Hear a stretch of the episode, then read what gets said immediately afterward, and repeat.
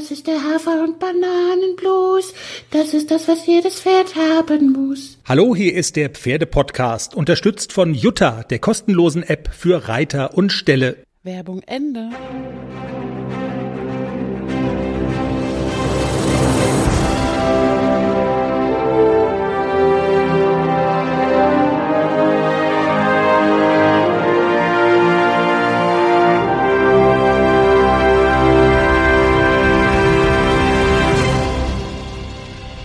Was?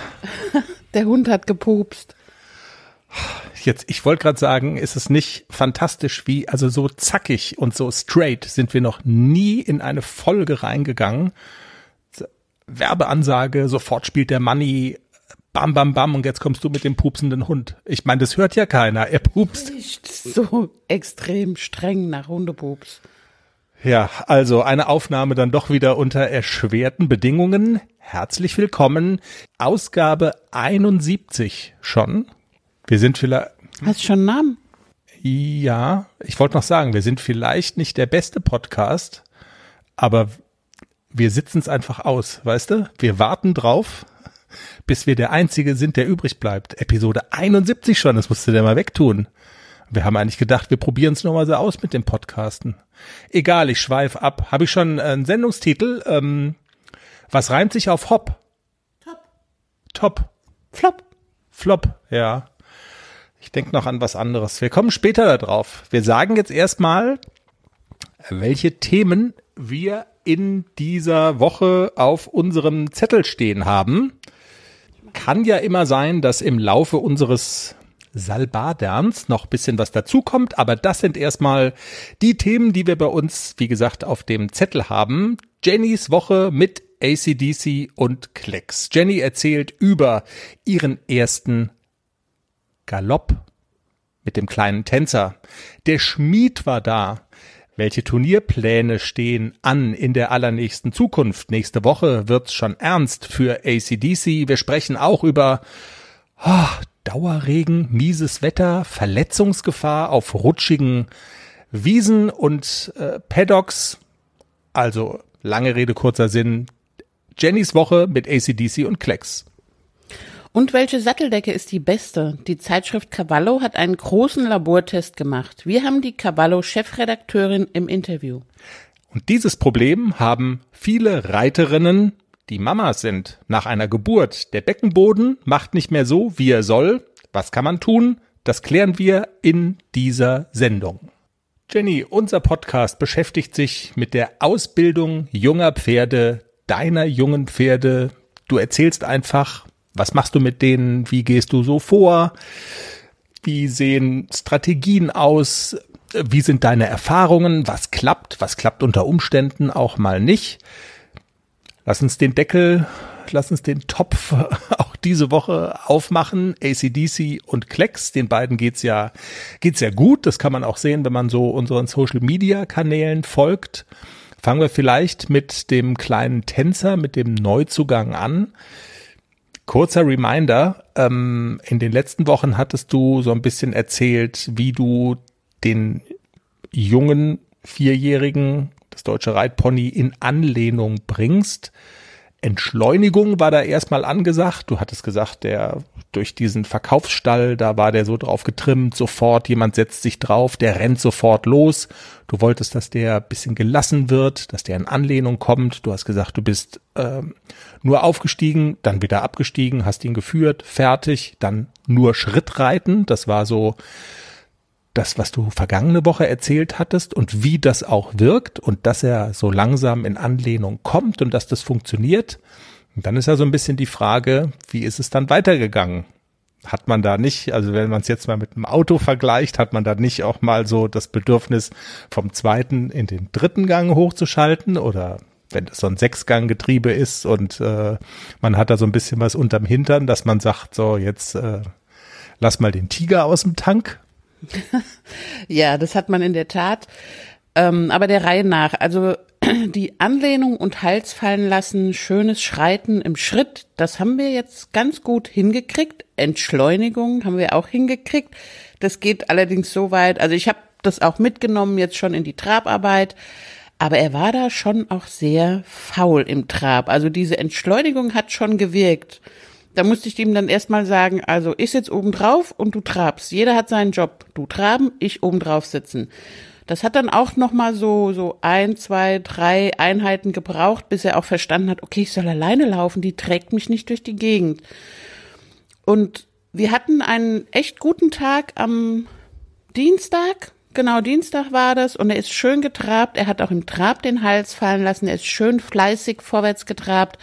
Und das habe ich dann einfach mal ausgenutzt und habe es mitgenommen in den Galopp. Ich habe ihn so reinlaufen lassen in den Galopp und das war ein Traum. Er hat einen traumhaften Galopp und ich bin, glaube ich, fünf Runden galoppiert. Ich wollte gar nicht mehr aufhören. Auf seiner guten Hand, rechte Hand links, habe ich es noch nicht so hingekriegt, ihn um die Kurve zu kriegen. Also da ist er, tut er sich wirklich noch schwer, auch in den, in den Wendungen. Da hat man immer noch so das Gefühl, oh Gott, er fällt jetzt mit mir um. Aber rechte Hand klappt das Galoppieren schon ganz gut, aber ich mache nach wie vor sehr viel Schrittarbeit und arbeite wirklich an der konstanten Anlehnung im Schritt, an dem konstanten, ich lasse den Hals fallen und ich will diesen Takt erhalten. Also ich versuche ihn so wenig wie möglich im Schritt zu stören, dass der Takt bleibt. Also draufsitzen, mich tragen lassen, aber schon auch die Verbindung halten, dass er vorne ein bisschen rantritt, auch im Schritt. Wenn die linke Hand nicht so funktioniert, ist mit deinem Beckenboden alles okay? ja.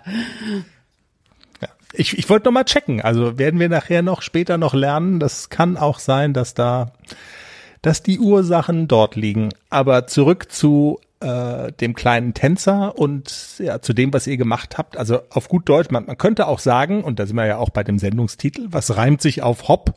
Die haben das Kinderlied ja nicht umsonst gemacht. Das heißt ja nicht Pferdchen, Pferdchen lauf Schritt oder Trab, sondern Pferdchen lauf Galopp. Also das war auch deine Galopp-Premiere mit ihm. Wie fühlt sich's denn an? Also als ich ihn ausprobiert habe, bin ich auch einmal galoppiert. Ah, okay, okay. Aber nur kurz, ich konnte ihn nicht durch die Wendung galoppieren. Das habe ich leider nicht geschafft. Also deswegen war es nur eine lange Seite. Hm, habe ich schon vergessen, wie es damals war. Aber dieses Mal war es, es fühlt sich toll an. Er hat eine super Galoppade, lässt sich schön sitzen, er nimmt einen schön mit, im Trab übrigens auch und auch im Schritt. Also er ist ein sehr sitzbequemes Pferd. Er hat sehr viel Schwung, aber trotzdem nimmt er einen mit in der Bewegung das ist schon, macht sehr viel Spaß.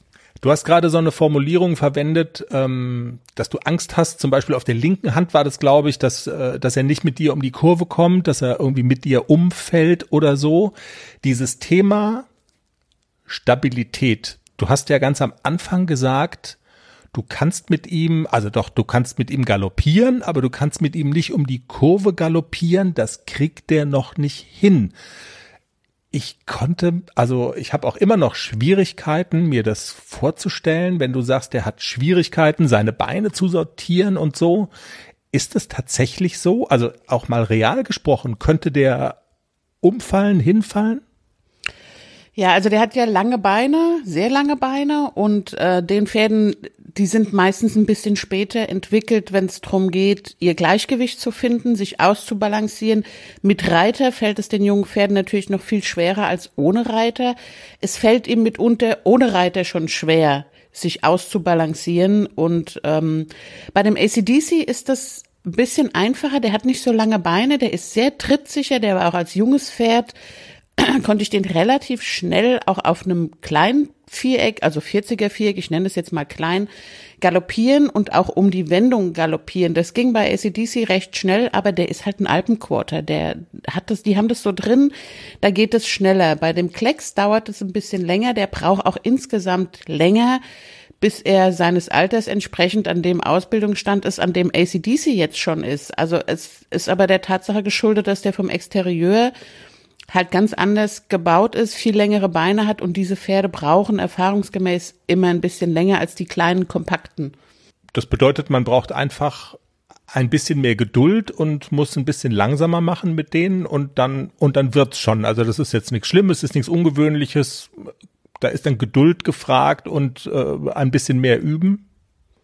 Bisschen mehr üben würde ich nicht sagen, aber die brauchen einfach ein bisschen mehr Zeit. Das ist alles. Also Geduld, ja, muss man da geduldig sein. Der Weg ist das Ziel. Und die Kurven klappen jetzt aber schon ganz gut. Oder hast du, hat man da jetzt ein ungutes Gefühl, wenn man oben drauf sitzt und äh, galoppiert mit ihm um die Kurve?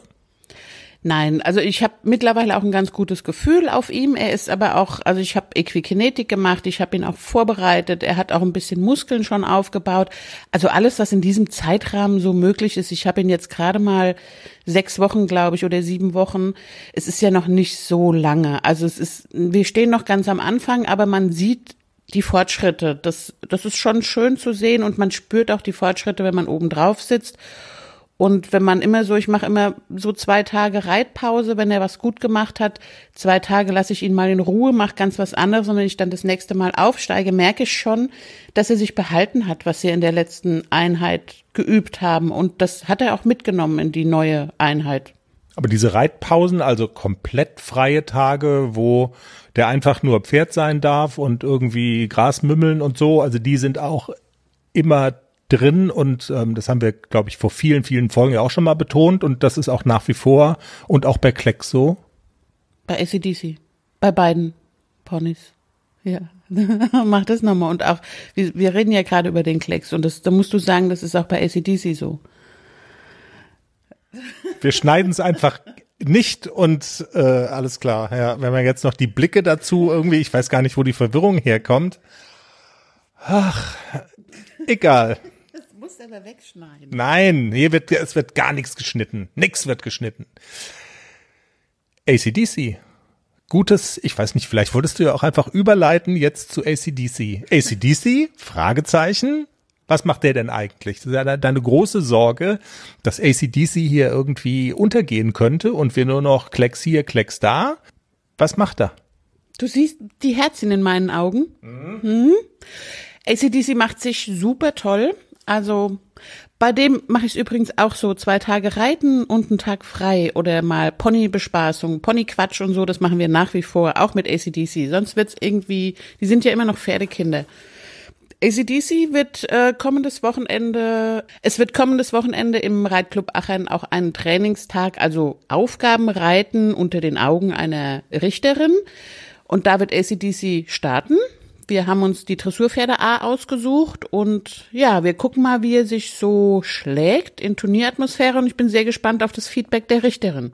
Wir hatten es schon erzählt über die Springreiter, wo wir ja auch unsere Freunde von der Reitschule begleitet hatten. Also das ist ähm, ohne Wertung, ohne also ohne Platzierung, ohne also in dem Sinne kein Turniercharakter, aber ansonsten also alles was Wertungsrichter ist, dieser Part mit offizielle Noten gibt's nicht. Aber alles andere ist so schon Turnieratmosphäre. Und ähm, ihr reitet dann auch eine ganz normale Aufgabe, als wäre es ein Turnier. Genau, als wäre es ein Turnier und wir kriegen auch ein Feedback von einer Richterin. Und für Klecks kommt das noch zu früh? Ja, für Klecks ist es noch zu früh. Also Reitpferde würde ich mich rantrauen. Also das ist Schritt, Trab, Galopp und einfache Hufschlagfiguren. Aber Dressurpferde, A, so weit ist er einfach noch nicht. Und ähm, ich habe abgesprochen, dass ich mit dem Klecks in, in der Pause einfach mal rüberkomme. Es ist ja nicht so weit. Und ihn einfach da mal im Pferdegetümmel auch mal reite und mal gucke, wie er sich so benimmt, wenn ganz viele Pferde auf dem Platz sind und viele Menschen drumherum stehen und das werde ich ausprobieren. Aber eine Aufgabe reiten, das ist einfach noch zu früh für ihn. Glaubst du, das wird beeindruckend sein für den ACDC? Ich meine, so Ganz neu ist diese Turnieratmosphäre für ihn ja nicht. Er hat diese Gelassenheitsprüfung gemacht in Altenstadt, als es noch vor Corona, als alles noch ganz normal war. Ähm, da war die Aufgabe jetzt vielleicht nicht so anspruchsvoll, aber dieses ganze Getümmel und so weiter, viele Pferde, viele Menschen, die durcheinander wuseln, das hat er ja zumindest schon mal gesehen. Ja, und ACDC ist ja Papakind. Also, und meine Erfahrung mit ihm war bisher, er geht ins Viereck, es geht los und er sagt, hier, hier bin ich, guckt mich an, ich bin toll. Ich hoffe, dass er das weiter behalten hat und dass er das auch auf den Turnieren so zeigt. Also wenn er das so macht wie sein Papa Amore Mio, habe ich überhaupt gar keine Sorge. Und damit unterscheidet er sich auch von seinem entfernten Verwandten, dem leider verstorbenen Nixon. Ne? Das war ja bei ihm die große Schwäche sozusagen. Ja, Nixon hat immer gesagt, fickt euch Zuschauer, ich gehe nach Hause. Das kann man nicht senden mit dem Fickt euch, oder? Nee. Ach, ich will noch einmal, wenn ich darf, kurz zurückkommen auf das Thema, ähm, was wir mit dem Klecks gerade besprochen hatten. Äh, lange Beine, Schwierigkeiten, das alles zu sortieren, äh, die Gefahr auch irgendwie hinzufallen. Wir hatten ja jetzt in der vergangenen Woche äh, so wettermäßig, äh, hat es ja ganz schön runtergeplattert. Und ähm, wir haben ja jetzt auch schon die Koppelzeit, also viele Pferde haben Zugang zu einer Koppel, wollen wir es mal hoffen? Tut einem immer so ein bisschen leid, wenn die Pferde, die nur in den Boxen stehen, ähm, ja, da blutet so ein bisschen das Herz, aber also viele Pferde haben ja Zugang zur Koppel. Ähm, mal eine ganz praktische Frage, das ist ja auch rutschig und glatt und so weiter. Und wenn man dann so diese Kombination aus Pferden, die noch nicht ganz so trittsicher sind und diesem rutschigen Untergrund hat, inwieweit kann das denn dann auch mal wirklich gefährlich werden? Und wie gehst du damit um? Also ich habe ja das Glück, dass ich das selber in der Hand habe. Wann mache ich meine Koppel auf? Wann mache ich sie? Und? Alles bereit für den Einzug des neuen Kätzchens? Ja, steht alles. Ich habe mich extra informiert, was ich für den Start brauche. Ein gemütlicher Schlafplatz, hochwertige Katzennahrung, viel Spielzeug, ist alles bestellt. Aha. Und woher wusstest du, was das Passende ist? Ich habe einfach auf felbi.de geschaut. Da gibt's ausgesuchte Artikel von Top-Marken aus den Bereichen Futter, Snacks und Accessoires und auch die passenden Themenwelten für Hund und Katz. Gibt da zum Beispiel einen Magazinartikel, ein Kätzchen zieht ein, heißt der. Da konnte ich genau nachlesen, was ich brauche.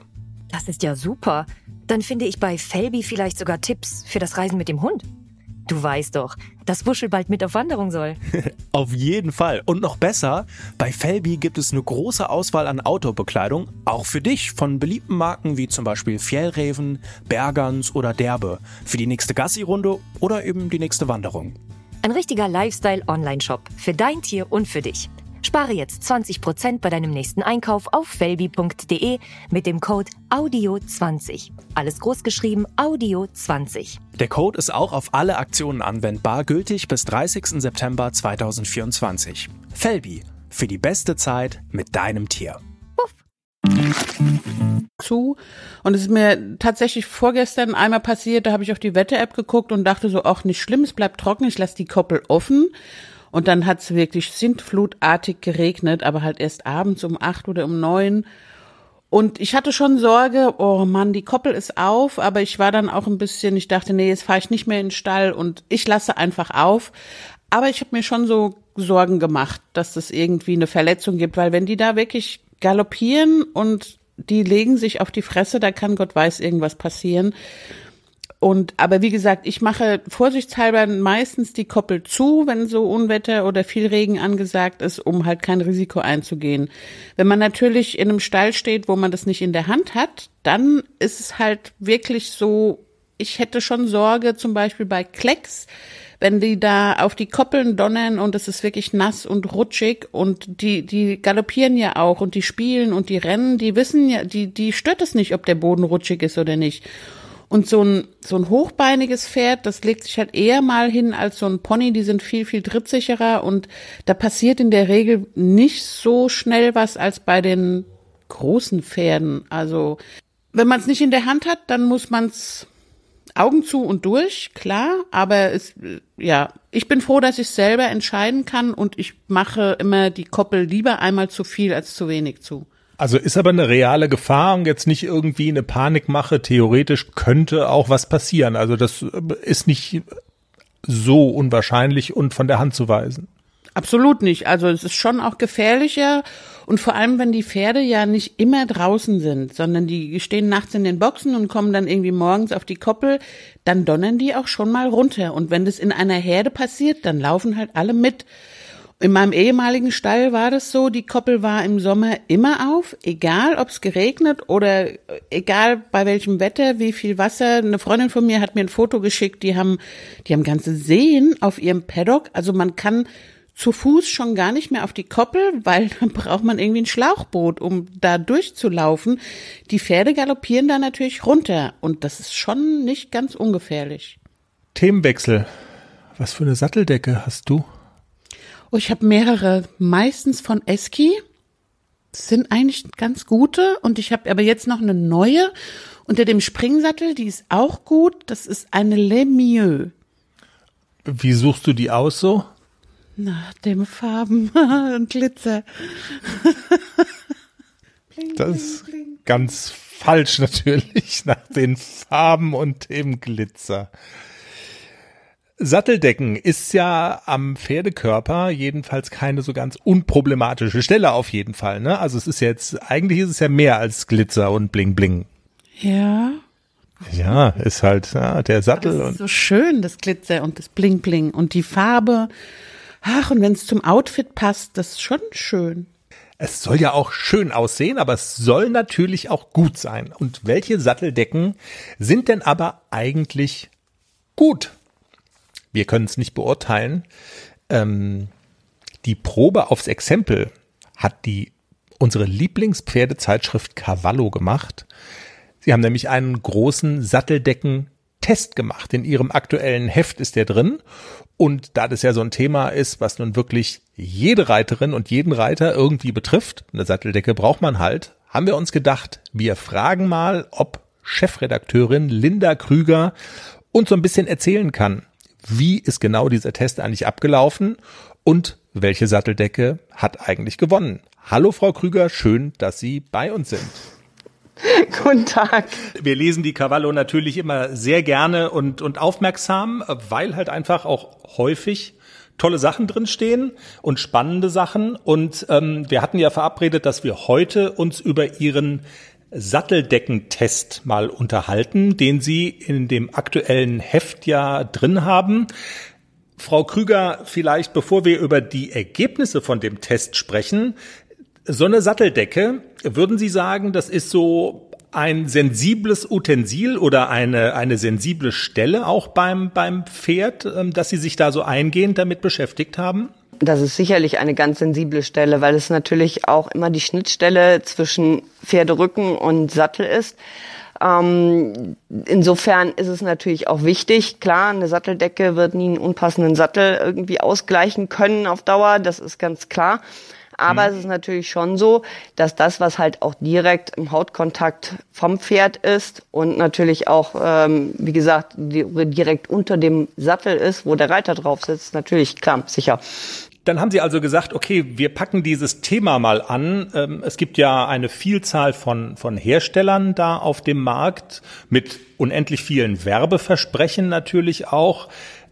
Wie war Ihr Ansatz und wie sind Sie dann vorgegangen? Weil Sie wollten ja jetzt, also jenseits aller Werbeversprechen, einfach mal wissen, wie sieht's denn jetzt tatsächlich aus? Also wir haben uns auch schon relativ viel mit Satteldecken befasst. Wir haben natürlich auch immer wieder Praxistests gemacht. Wir waren auch meines Wissens, aber da nageln Sie mich nicht fest, mit die ersten, die wir hatten schon 2000 oder 2001 einen Satteldeckentest gemacht, ähm, damals okay. noch mit dem TÜV.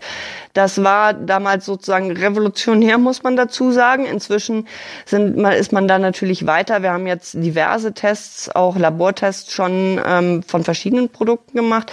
Bei dem Satteldeckentest war es so, dass wir uns daran orientiert haben, ähm, namhafte Hersteller, in unterschiedlichen Preissegmenten natürlich auch mit unterschiedlichen Materialien, die aber alle das Herstellerversprechen haben, dass das atmungsaktiv sein soll, ihr Produkt.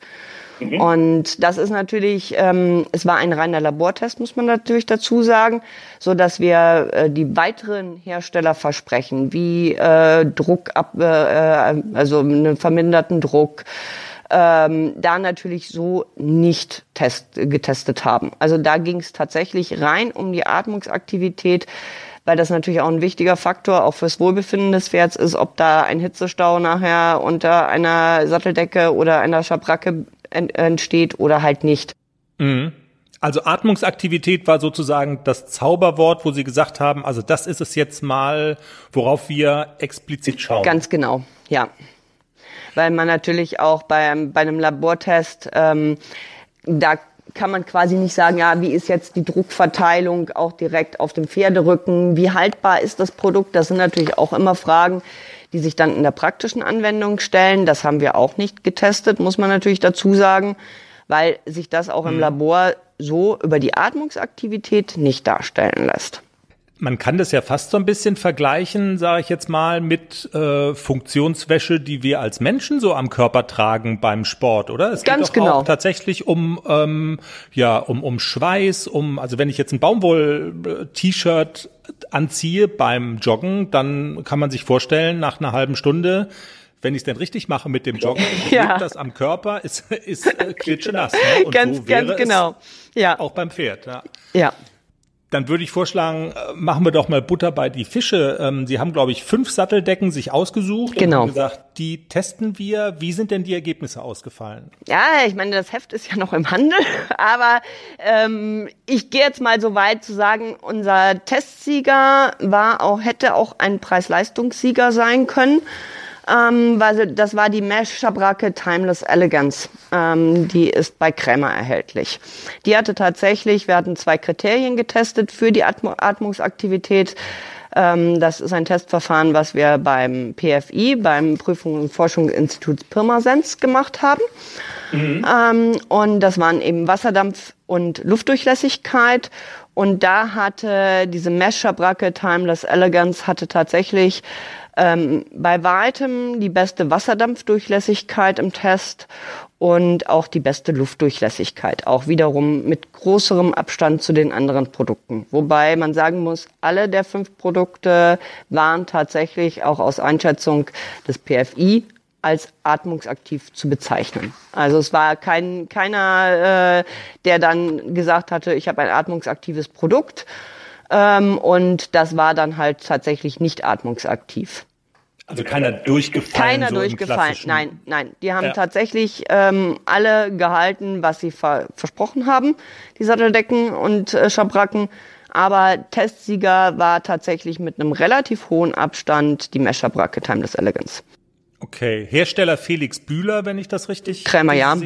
Genau, ist Felix Bühler, genau, ja. Felix Bühler. Ja. Was mir ja fast am meisten aufgefallen ist, und Sie haben es eben gerade auch schon angesprochen, als Sie sagten, ähm, es ist nicht nur der Testsieger, sondern es ist auch der Preis-Leistungssieger. Die Preisunterschiede, die es da in dem Markt gibt, die sind ja Wahnsinn. Ja, das muss man sagen. All- Allerdings ist es halt auch so, ähm, das meinte ich vorhin mit, wir haben natürlich jetzt uns Data auch nur auf die, was heißt nur, aber wir haben uns da bei dem Test auf die Atmungsaktivität beschränkt, weil wir natürlich auch andere ähm, äh, Qualitäten, denen die diese einzelnen Produkte jetzt, die sich auch selber, wo die Hersteller mit werben, sage ich jetzt, ähm, allergiearm zu sein zum Beispiel, ähm, sich der ähm, Rückenform besonders gut anzupassen. Äh, das sind natürlich Dinge, die jetzt ähm, die einzeln auch die zum Teil auch Preisunterschiede ausmachen. Und eins ist natürlich auch klar, äh, eine Filzschabracke wie die von Krakeltier, die wir getestet haben, natürlicher Wollfilz, ist natürlich auch als Produkt sehr, sehr hochwertig und natürlich dadurch auch äh, in einer anderen Preislage. Also das ist natürlich und dies ist eine wird auf Maß gefertigt. Also ähm, da ist natürlich nicht jetzt mit einem Produkt äh, in der im Preissegment zu vergleichen.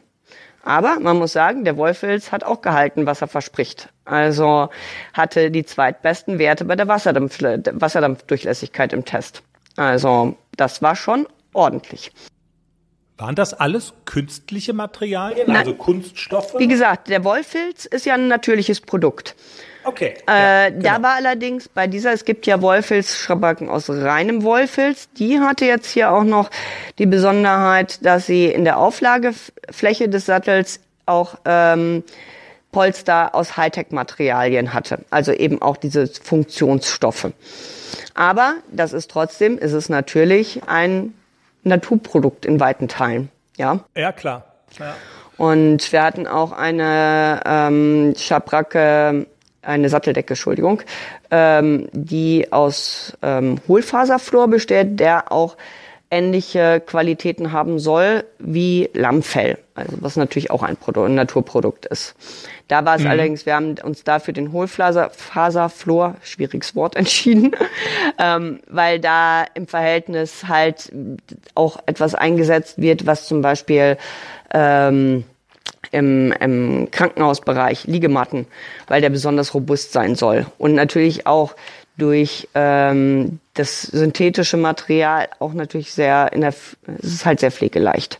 Eine Frage noch, ähm, wenn wir über Atmungsaktivität sprechen. Es geht ja auch darum, dass also Flüssigkeit vom Schweiß, vom, vom Pferderücken möglichst ähm, aufgenommen werden soll und sozusagen weitergeleitet werden soll. Das bedeutet ja so ein bisschen im Umkehrschluss auch, dass so ein Sattel bei einer besonders atmungsaktiven Decke, weil der Sattel liegt ja direkt oben drauf, dass der dann möglicherweise besonders feucht wird. Ist das eigentlich schlimm? Äh, das haben wir uns auch gefragt und hatten dazu halt auch eine mit einer Sattlerin gesprochen.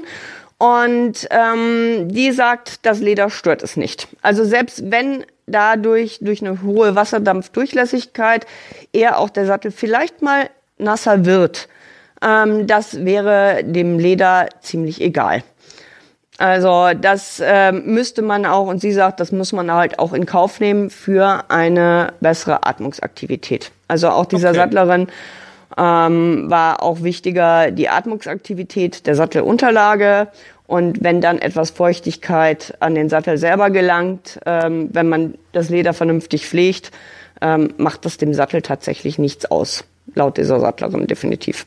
Frau Krüger, dann denke ich, haben wir so die wichtigsten Ergebnisse skizziert. Alles nachlesen kann man natürlich nochmal im Heft. Genau.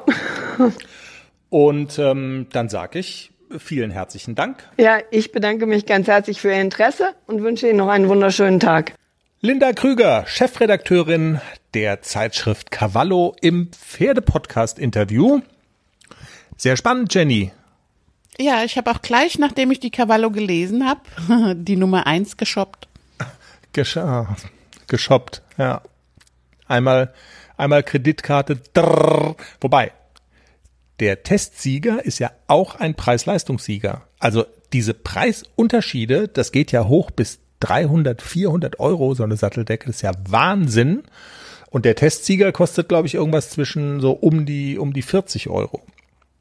Da hast du ja günstig geshoppt. Danke, danke. Satteldecke. Problemzone beim Pferd. Wir kommen jetzt zu einer Problemzone oder einer möglichen Problemzone bei Reiterinnen.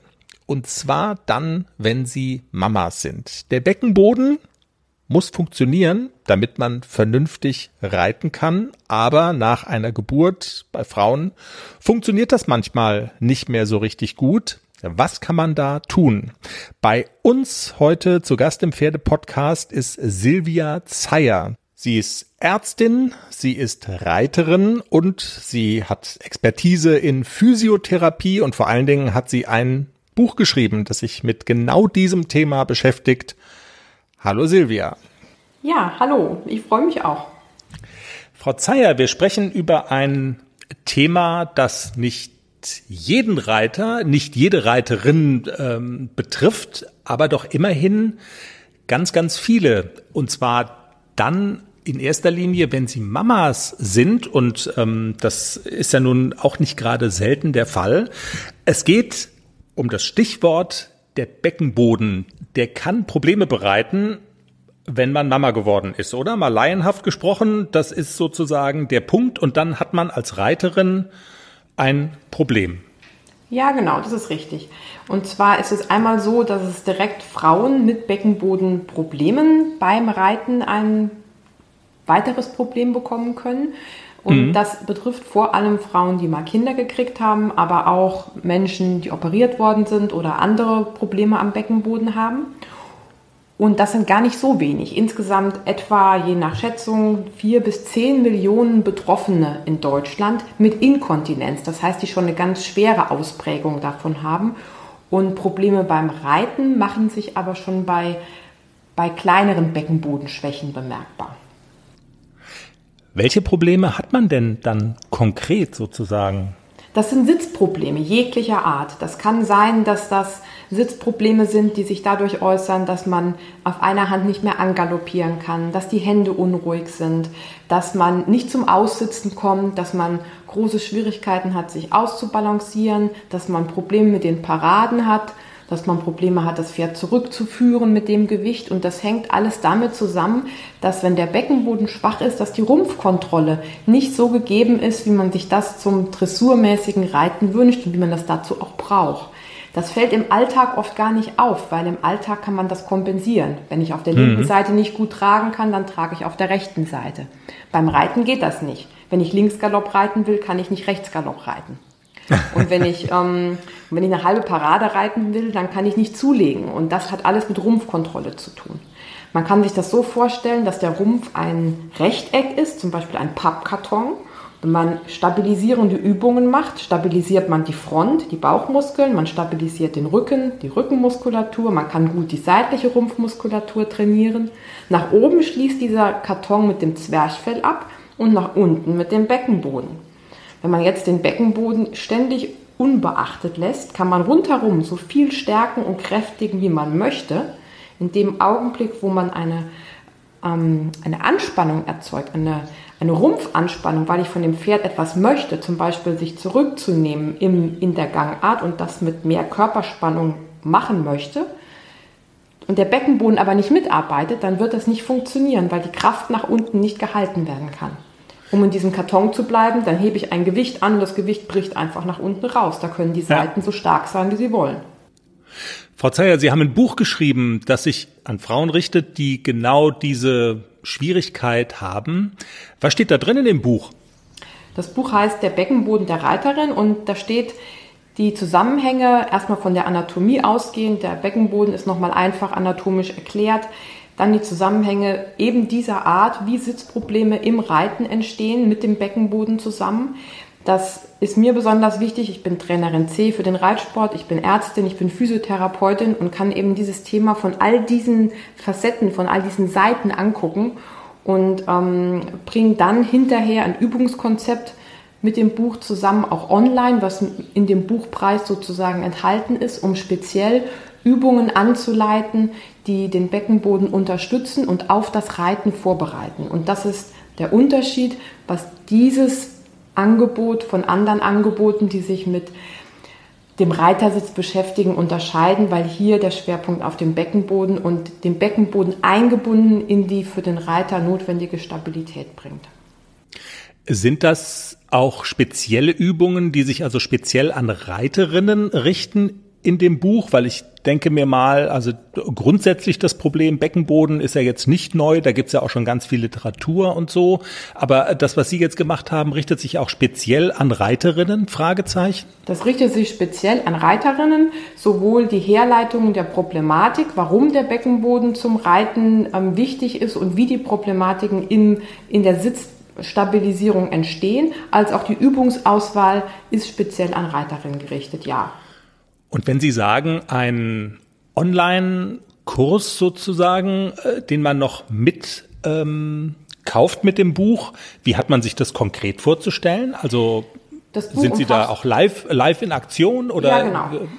Ich habe das Buch sozusagen als Ärztin geschrieben, weil das die Grundlagen ähm, sind für das Ganze und die anatomischen Grundlagen und die Zusammenhänge in der, in der funktionellen Anatomie. Das Buch Büchlein umfasst 50 Seiten und mit dem Buch bekommt man ein Kennwort, ein Zugangscode, der steht in dem Buch drin und damit kann man sich online auf eine Seite www.mipofit.de einloggen und bekommt dann Online-Videos, die sind etwa zwischen 10 und 20 Minuten lang, wo nochmal auf die Anatomie eingegangen wird, wie der Beckenboden funktioniert, dann angeleitete Übungen, die ich in meiner Rolle als Physiotherapeutin anleite die dann darauf hinzielen, dass der Sitz stabilisiert wird und da werden konkret eine Übungsauswahl getroffen, die für das Reiten relevant ist. Die, die Cross-Aktivierung, also sprich die Aktivierung in, in diagonalen Faszienzügen beinhaltet, die die Übung auf einer instabilen Unterlage beinhaltet. Und das ist erstmal inklusive in dem Buch. Wenn man dann Spaß daran hat, kann man noch eine zweite Stufe dazu haben, die dann wieder eine kleine Menge Geld kosten würde. Aber im Prinzip bekommt man alles, was man für eine Beckenbodenaktivierung braucht, eine Beckenbodenkräftigung, zielgerichtet fürs Reiten mit diesem Buch und dem kostenlosen Online-Teil. Dr. Silvia Zeyer im Interview mit dem Pferdepodcast. Alle wichtigen Links bei uns auch auf der Homepage. Und das war sie. Folge 71. Hast du noch was, Jenny? Hm, nö. Nächste Woche erzählen wir über das erste in Anführungszeichen Turnier oder das bessere Training von ACDC in Aachen. Sonntag läuft er. Es wird noch eine Herausforderung, wie wir das dann in die Sendung bekommen, aber wir geben uns alle erdenkliche Mühe. Wir wünschen euch eine gute Woche. Vielen Dank fürs Zuhören. Folgt uns auf der Podcast-Plattform eurer Wahl. Folgt uns auch bei Social Media. Lasst uns wissen, wenn euch irgendwas umtreibt, wenn wir bei irgendwas helfen können, irgendwelche, keine Ahnung, Fragen, Anregungen, Anmerkungen, immer gerne her damit. Dank fürs Zuhören, macht's gut und bis dann. Tschüss. Tschüss. Sag mal, das müffelt hier wirklich äh, Wahnsinn. Was ist unsichtbar und riecht nach Lulu? Lulu Pups.